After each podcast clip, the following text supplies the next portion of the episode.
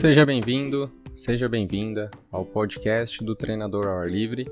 Eu sou o Rangel Caian e esse é o episódio número 5. No episódio de hoje eu vou falar sobre os benefícios do treinamento ao ar livre. Então, se você quiser entender um pouco melhor como começou essa minha proposta de treinamento ao ar livre, eu fiz o primeiro episódio contando a minha história e tudo o que aconteceu, toda essa construção minha psicológica, todo esse crescimento profissional e aperfeiçoamento e amadurecimento para que eu pudesse me tornar uma pessoa especializada nesse tipo de treinamento, beleza? Então, se quiser ter acesso a esse conteúdo, é só acessar o primeiro episódio, que é o episódio que eu falo sobre a minha história. Agora, falando sobre treinamento ao ar livre, o que eu quero dizer com treinamento ao ar livre? Treinamento ao ar livre é um tipo de treinamento que eu realizo em qualquer lugar. Então, independente de ser realmente ao ar livre, se é numa praça, se é num parque, se é na rua, pode, pode ser um treinamento em casa, pode ser um treinamento no quintal. A proposta é de um treinamento que possa ser executado, possa ser realizado em qualquer lugar. A questão é realizar esse tipo de treinamento dentro de alguns pilares. Esses pilares metodológicos, esses pilares que vão trazer uma certa segurança, uma certa eficiência e uma certa qualidade para o treinamento. Isso é muito importante. Então, hoje a minha metodologia de treinamento ela está pautada nesses princípios de trazer segurança, de trazer qualidade e de trazer eficiência em treinamento em qualquer lugar. Agora, quando eu falo em relação a isso, lógico que o ideal é, dessa proposta, o que eu comecei a ser desafiado foi realmente em locais públicos. Então, a partir disso, eu aprendi a utilizar, a observar melhor o espaço, observar melhor os locais, para que eu conseguisse utilizar aqueles, aqueles próprios espaços, né, bancos, é, os postes, barras, em várias coisas, pedras, degraus, tudo isso pode ser utilizado para um tipo de treinamento. Então, quando eu falo de treinamento ao ar livre, essa mentalidade do treinador ao ar livre, ele é um cara que consegue observar o ambiente e desenvolver e utilizar os exercícios de acordo com esse ambiente. Então muitas vezes você não tem ali à sua disposição um step, mas você tem um degrau, você não tem uma caixa para realizar salto, mas tem um banco.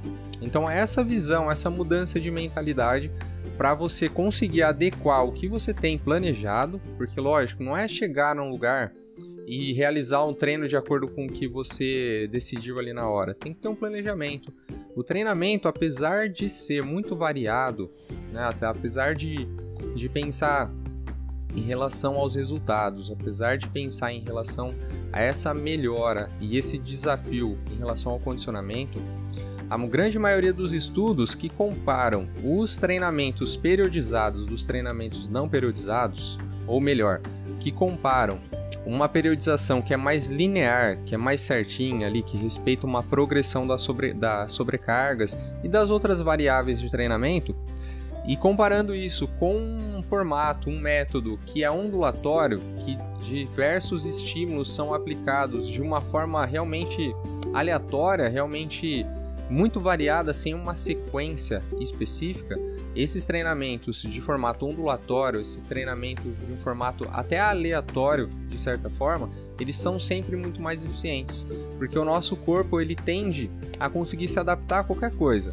Então, se eu faço um tipo de treinamento que ele é sempre linear, que ele vai sempre ah, mantendo o mesmo formato, o meu corpo vai ficando cada vez mais eficiente, cada vez melhor para aplicar, para realizar aquela tarefa, e aquela tarefa acaba não tendo ah, o benefício obtido no início. Então, quanto mais eu vou ficando treinado em relação a isso, menos esses ambientes, menos esses desafios que são mais ah, que são que mantêm essa, essa questão mais previsível, menos eles vão ter efeito. Então, sempre os treinamentos que são variados, extremamente e continuamente variados, eles são sempre mais eficientes. Os estudos ao longo dos anos têm sempre mostrado isso. Porém, é importante ter uma mentalidade dessa variação, mas eu preciso ter uma proposta, eu preciso entender onde cada exercício ele encaixa, é como se fosse um quebra-cabeça. Eu preciso entender onde cada um desses exercícios, cada um desses estímulos vão encaixar e preciso ter uma progressão e uma regressão. Então, se o meu aluno realiza esse formato de treinamento, eu consigo, e de repente no dia lá ele não está se sentindo bem, ou alguma proposta uh, não foi realizada, ele não conseguiu fazer o exercício, eu preciso entender de progressão e regressão, porque apesar de ser aleatório de certa forma, parecer na verdade aleatório, aquele treinamento ele é planejado. Ele é planejado de uma forma aleatória, mas para surtir aquele efeito que na verdade é a variabilidade. Essa variação ou princípio da variabilidade é essa ideia de alternar os estímulos. Então não é, na verdade, algo aleatório de forma de escolha, ele é variável. Então é um planejamento um pouco mais completo, apesar de parecer que são vários exercícios que não têm conexão com, com os outros. Na verdade, eles têm uma conexão muito forte. Mas a proposta inicialmente é realizar o maior número de estímulos que eu conseguir dentro de uma sessão de treinamento. E isso tem que ir de acordo com o objetivo do cliente. Isso que é muito interessante. É muito desafiador, parece algo meio simples, mas na verdade não é. Porque eu preciso variar os estímulos, eu preciso entender de progressão e de regressão para conseguir trabalhar no meu cliente, no meu aluno da melhor forma possível para ele. E esses estímulos, eles têm que ajudar esse meu aluno a, a, alcançar o objetivo dele. Então não basta fazer algo que é aleatório, fazer algo que é variável, se isso vai na contramão do objetivo dele. Não adianta eu variar os estímulos de força se o meu aluno ele quer emagrecer, então eu só faço treinamento de força para emagrecimento. Eu faço, o meu aluno quer hipertrofia, eu faço essa variação de treinamento cardio. Será que isso é o ideal?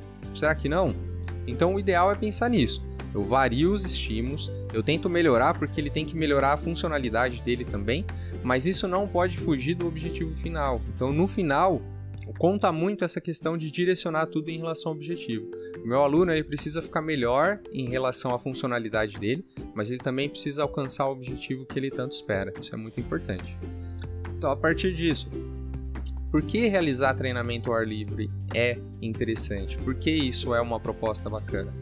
Inicialmente, se a gente pensar que a grande maioria das pessoas, que a maior parte da população brasileira tem deficiência de vitamina D, que é uma vitamina muito importante em relação, inclusive, a, ao processo de, de calcificação, o, no, o processo de manutenção do cálcio no, nos nossos ossos, pensando nisso de forma mais profunda, e não só isso em relação a diversas outras coisas relacionadas à nossa saúde, a grande maioria das pessoas não sai, não, não vê o sol, não tomam um sol.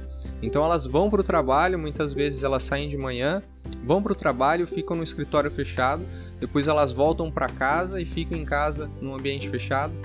Quando elas vão treinar, elas vão para academia, que também é um ambiente fechado. Então, o treinamento ao ar livre é uma forma de trabalhar realmente com essa questão do ar livre, com essa questão da respiração, de ter mais acesso à parte mais respiratória, ambientes que vão promover um, um bem-estar um pouco maior em relação a isso.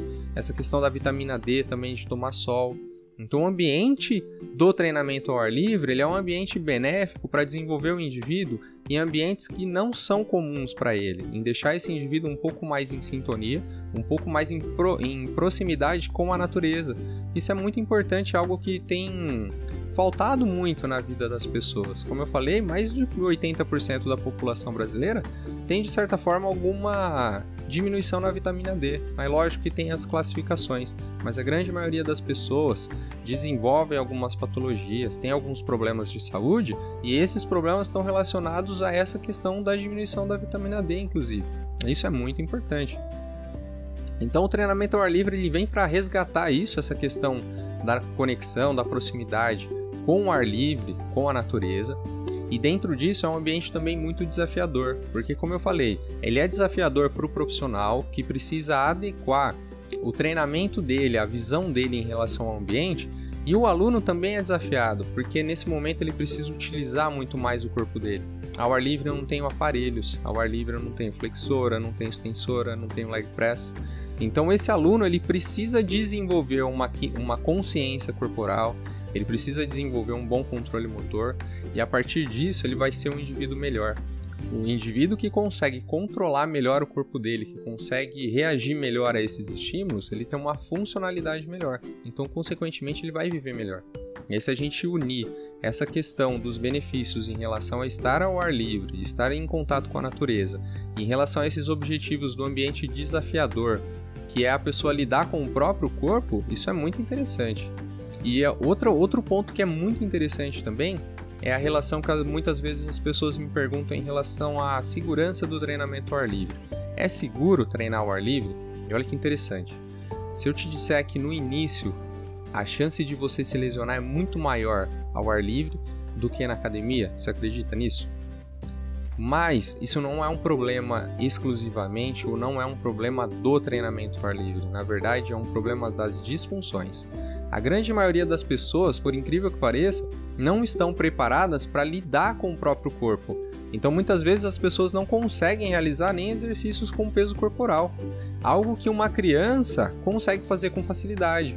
Mas essa questão de sociedade, a nossa rotina, essa questão de ficar muito tempo no escritório, de ficar muito tempo sentado, de não ter contato com a natureza, não, não sair, não tomar sol, tudo isso está criando seres humanos que estão ficando cada vez menos capazes de lidar com o próprio peso, cada vez menos capazes de realizar tarefas que os nossos ancestrais realizavam com facilidade.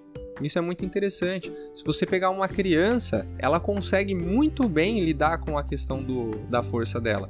Porque a relação de força dela é muito maior do que a, a relação do peso corporal.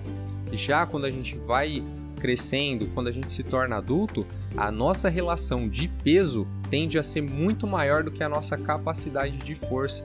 Essa balança acaba se desequilibrando e é por isso que a grande maioria das pessoas não está habituada e não está preparada para lidar com esse tipo de treinamento. Isso é muito interessante. Então, para que haja a segurança do treinamento ao ar livre, é muito importante que haja um bom planejamento inicial por isso eu preciso fazer uma avaliação nesse aluno, nesse cliente, entender a relação das capacidades físicas, entender primeiro se ele tem uma boa mobilidade articular, se as articulações dele estão se movimentando de uma forma eficiente, se ele tem alguma descompensação, se ele tem alguma disfunção. A partir disso eu começo a respeitar, eu começo a pensar ah, nessa questão da funcionalidade dele e entender o que é é, benefício, no que ele é bom, entender no que é, ele é deficiente, no que é ruim naquele caso, para que eu possa inicialmente respeitar isso e posteriormente desenvolver aos poucos. Então não é porque um aluno tem, por exemplo, pouca mobilidade de tornozelo que eu vou ficar fazendo só exercício de mobilidade de tornozelo dele. Na verdade não. Eu simplesmente vou pensar nisso, Vou trabalhar exercícios que não demandem muita mobilidade de tornozelo. Então, inicialmente, eu trabalho em cima do que é possível para ele. Vou desenvolvendo o que eu quero melhorar, nesse caso, mobilidade de tornozelo, e posteriormente eu começo a introduzir os exercícios que são mais desafiadores e que ele vai utilizar essa deficiência dele como uma forma de melhorar, como uma forma de alcançar um próximo nível. Isso é muito interessante. Então, inicialmente, esse indivíduo tem uma boa mobilidade articular? Se sim, se não, preciso corrigir pensando no longo prazo e respeitar pensando no curto prazo.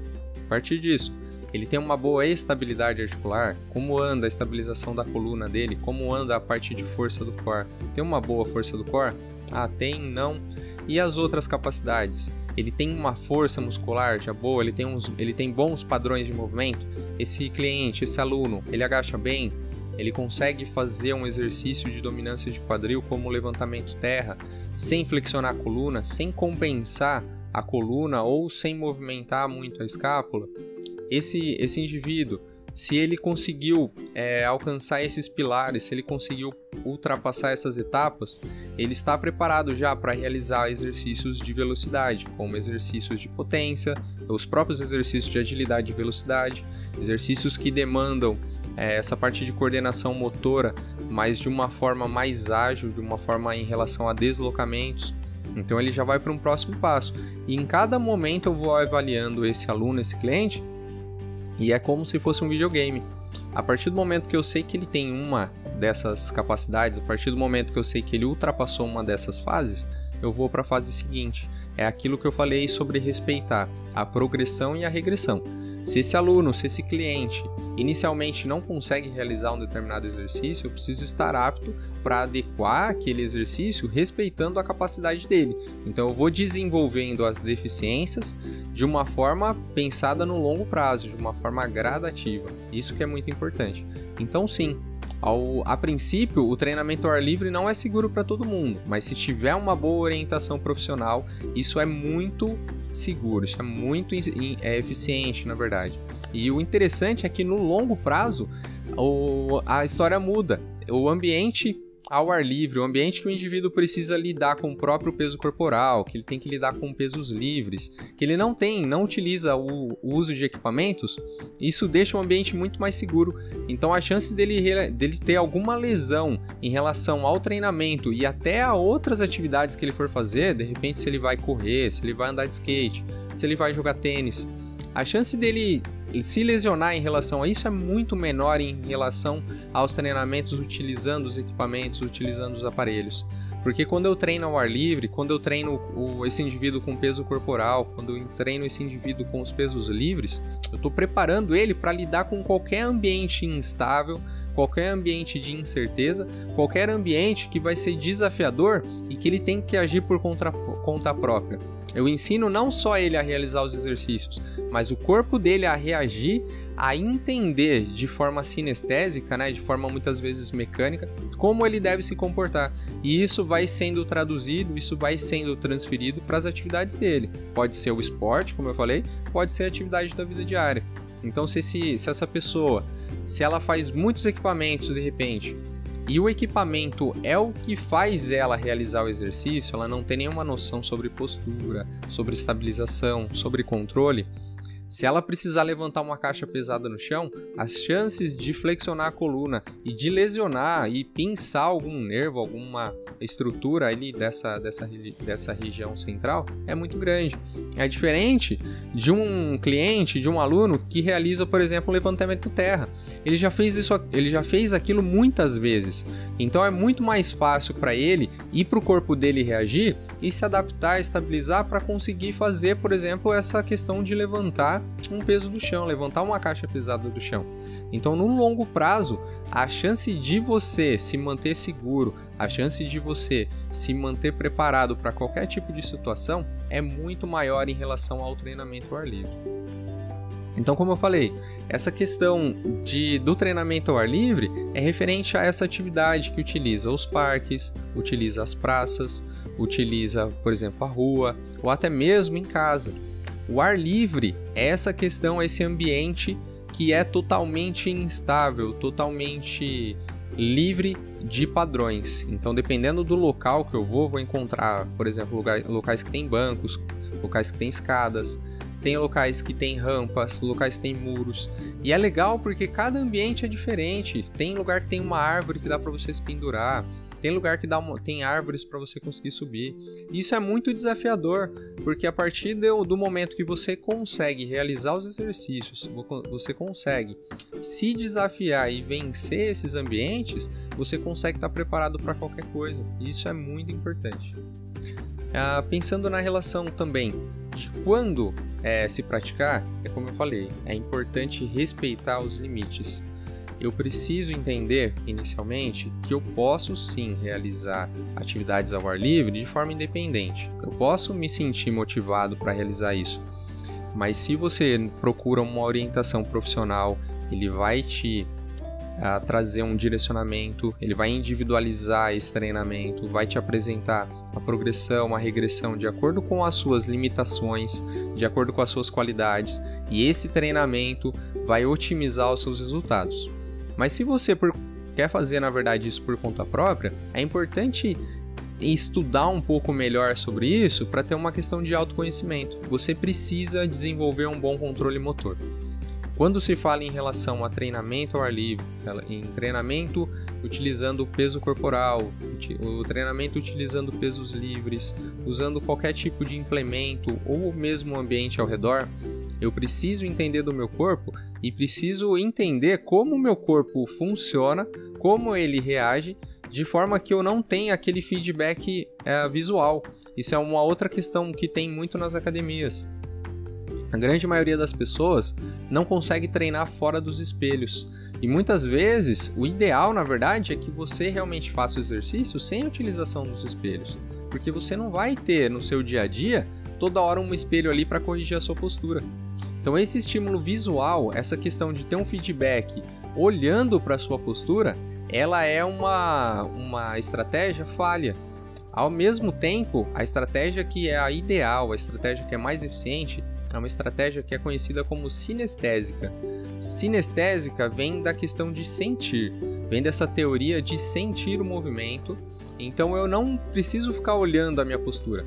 Eu tenho que perceber, eu tenho que sentir como eu estou em relação à minha coluna, como está em relação ao meu quadril, ao meu joelho, ao meu tornozelo, os meus ombros, um excesso de tensão. Eu preciso começar a sentir e a perceber o meu corpo em relação a ele mesmo e em relação ao ambiente para trazer essa questão da maior segurança. É aí que eu consigo fazer a transferência para os esportes ou para as atividades da vida diária. Então essa questão da, da, da sinestésica, né, essa, essa análise ou autoanálise, esse autoconhecimento em relação à minha postura, em relação às minhas ações, ela muitas vezes acontece de uma forma que eu não preciso refletir sobre isso. É estímulo-resposta. Isso é melhorado com o treinamento. A partir do momento, como eu falei, se eu faço levantamento terra durante muito tempo, se eu agacho durante muito tempo, se eu fiz vários treinamentos de salto, o meu corpo já sabe como se comportar. Isso é muito legal. Quando eu comecei a trabalhar com corrida, aconteceu uma coisa muito interessante. Eu é, fiz o curso de treinamento de corrida e comecei a aplicar isso nos alunos. Na época, a academia tinha um grupo de corrida e nós começamos a realizar os educativos. Então, eu sempre fiz essa proposta de progressão e regressão, mas sempre tentando variar os estímulos. Então, o pessoal, né, eu filmei, a primeira vez eu filmei eles correndo para conseguir avaliar essa questão de postura e até para desenvolver, para melhorar a minha visão, meu olhar em relação à avaliação de tudo que eu vi no curso lá, a aplicação de tudo que eu vi no curso. E eu percebi que depois de um tempo que os alunos começaram a realizar os educativos de corrida, automaticamente eles transferiram as estratégias, transferiram as formas de realizar o educativo para a própria corrida, sem eu precisar falar para eles. Então, por exemplo, se um aluno precisava a trabalhar com o pé um pouco mais rápido no chão, se ele ficava com o pé muito durante muito tempo no chão, o, a, o tempo de contato dele era muito grande e ele começava a fazer os educativos, automaticamente depois de um tempo a passada dele já ficava mais rápida, ele diminuía o tempo de contato do pé no solo e isso é, o que, é uma das coisas que torna a corrida mais eficiente. Então o corpo humano é assim. Você não precisa ficar o tempo todo ah, corrigindo o seu cliente, o seu aluno. Você treinando não precisa ficar o tempo todo pensando nisso. Se você trabalha, se você faz e esses estímulos, se o seu treinamento é completo e ele te desafia a essa questão postural, isso vai ser transferido de forma automática. É como se eu tivesse ensinando, né? Eu falo, eu até brinco que existem algumas capacidades físicas que elas ensinam o nosso corpo a reagir e a se manter de uma forma mais eficiente. Então, como eu falei lá sobre as capacidades, a mobilidade e a estabilidade eles são, elas são capacidades básicas que vão manter a saúde articular. A força é uma capacidade estrutural, então ela que vai dar o suporte muscular para o nosso corpo ficar mais seguro e também melhorar essa questão da estabilidade mas é quando eu trabalho com a potência, com a agilidade, com a velocidade e o equilíbrio, coordenação, que esses estímulos eles vão a melhorar em relação a essa eficiência do corpo. Então essas capacidades que estão ali na parte mais, mais especialista, né, que estão no, no bloco especial em relação às habilidades e às capacidades físicas, são elas que ensinam o nosso corpo a ficar mais eficiente. São essas capacidades é como se elas fizessem assim, como se cada. Pense que cada capacidade é uma pessoa. Então, é, é nesse caso, são essas capacidades que vão falar: opa, ó, mobilidade, estabilidade, força. É assim que você tem que agir quando você for correr, por exemplo. É como se elas fossem uma espécie de professor realmente, como se ela, elas pegassem pela mão aquelas capacidades e ensinassem a aplicar isso na prática. Então tem diversos estudos em que o indivíduo faz, por exemplo, um trabalho de força e ele desenvolve exercícios de força máxima. E aí, quando vai avaliar isso, essa transferência em relação ao esporte, não teve melhora nenhuma. Ele não conseguiu melhorar. Apesar do, desse indivíduo estar tá mais forte, a hora que ele vai realizar a prática esportiva dele, não, ele não conseguiu aplicar aquilo. Então é porque essas capacidades, que são, como eu falei, as capacidades que ensinam, elas não são aplicadas. Então não basta você ficar mais móvel, não basta você ficar mais estável, não basta você ficar mais forte, porque se você não trabalhar com potência, se você não trabalhar com agilidade, velocidade e equilíbrio, você não vai conseguir transferir isso para o seu esporte, então não vai ficar mais eficiente e, consequentemente, também não vai ficar mais seguro. Isso é muito importante. É importante respeitar as suas capacidades, entender de que ponto você partiu, né, qual é o seu estado atual. Se você treina na academia, se você trabalha na academia, é, desenvolva essa questão da consciência corporal. Então eu vou falar agora alguns detalhes que eu consigo melhorar, alguns detalhes que eu preciso me atentar para fazer essa transição para o treinamento ao ar livre, essa transição para o ambiente externo. Então se você está dentro da academia, começa a fazer as suas avaliações, começa a perceber como estão as suas articulações em relação ao movimento. Sua mobilidade articular está ok? Pensa assim, ó, a mobilidade articular ela vem sempre em algumas articulações que são prioritariamente imóveis. Então eu venho lá no tornozelo, depois eu tenho pulando né, o joelho, eu venho para o quadril. Do quadril eu venho para a coluna torácica. Da coluna torácica eu venho para o meu ombro, o meu ombro, a articulação glenomeral. E a estabilidade também são em outras articulações que se alternam. Então agora eu tenho o joelho, que ele precisa ser estável, a minha coluna lombar precisa ser estável, a minha escápula precisa ser estável. Então, quando eu penso em mobilidade, eu preciso avaliar se essas articulações que eu falei, que são articulações móveis, se elas estão realizando o movimento adequado, se essas, essas é, articulações prioritariamente estáveis estão estabilizando, estão realmente estáveis, e se o conjunto desses, de todas essas articulações está sendo bem aplicado em padrões de movimento, no caso pensando aí, quando eu tenho as estratégias de força.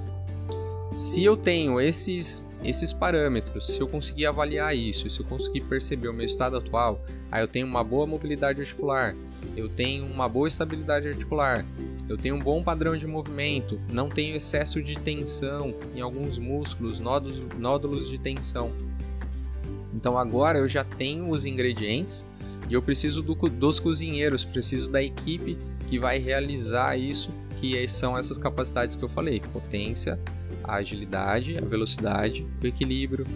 E essas capacidades que estão ali nos padrões de velocidade, que são os padrões ou são as técnicas de aperfeiçoamento, de lapidação das capacidades físicas. Se eu tenho aí esses cozinheiros, aí sim eu tenho lá minha receita, eu tenho o prato feito, que no caso é a prática esportiva. Então é muito importante isso. Eu preciso, para garantir a segurança do treinamento ao ar livre, preciso ter esse autoconhecimento, preciso desenvolver o meu corpo de forma que ele fique completo, de forma que eu não tenha essas alterações e que eu principalmente respeite essas, essas, essas limitações. Se eu tenho uma determinada limitação, isso não é de certa forma um problema. O problema é agir como se essas limitações não existissem. Então eu preciso inicialmente respeitar isso no curto prazo e melhorar no longo prazo. Melhorando no longo prazo, vou deixar isso cada vez mais seguro e vou ter um corpo cada vez mais eficiente, ok? Então, basicamente, isso é a questão do treinamento ao ar livre. É, eu expliquei o que é, né, fazendo uma recapitulação. Eu expliquei o que é o treinamento ao ar livre, ah, por quê, quais são os benefícios de realizar treinamento ao ar livre, onde a gente pode realizar esse tipo de treinamento, né, pensando essa, nessa adequação. Então, quando eu falo em relação ao onde, a gente sabe que é ao ar livre, mas o ideal é procurar espaços que tenham postes, se tiver barra fixa, muitos locais, muitas praças têm barra fixa, isso ajuda bastante para realizar os exercícios na própria barra e até para a linha de sustentação, um lugar que eu consiga sustentar, um lugar que eu preciso, que eu possa prender o meu TRX, né, a minha fita de suspensão, um lugar que eu possa prender o meu elástico para realizar exercícios, isso é bem legal. Ah, esse é o lugar. A relação da prática, como eu vou praticar isso? Eu preciso respeitar aquelas limitações que eu já falei, das capacidades de mobilidade, estabilidade, força e velocidade. E o melhor momento para se praticar isso é depois que eu respeitei, depois que eu entendi como o meu corpo funciona e entendi o meu estado atual. A partir disso, sim, eu vou me desafiando, mas sempre trazendo esse respeito à minha real capacidade de realizar os exercícios, a minha real, minha real capacidade de produzir em relação a isso, ok? Então, se você tiver alguma dúvida, tiver alguma sugestão, me manda nas redes sociais que eu vou responder para você. Eu acho isso muito interessante, essa participação, a, o pessoal mandando as dúvidas, isso me estimula muitas vezes a pesquisar, a, a produzir melhores conteúdos, conteúdos mais direcionados. Então isso não ajuda só você a sanar as suas dúvidas, mas me ajuda também a crescer profissionalmente. Muito obrigado e nos vemos na próxima. Esse foi o episódio 5 do podcast do Treinamento ao Ar Livre. Valeu!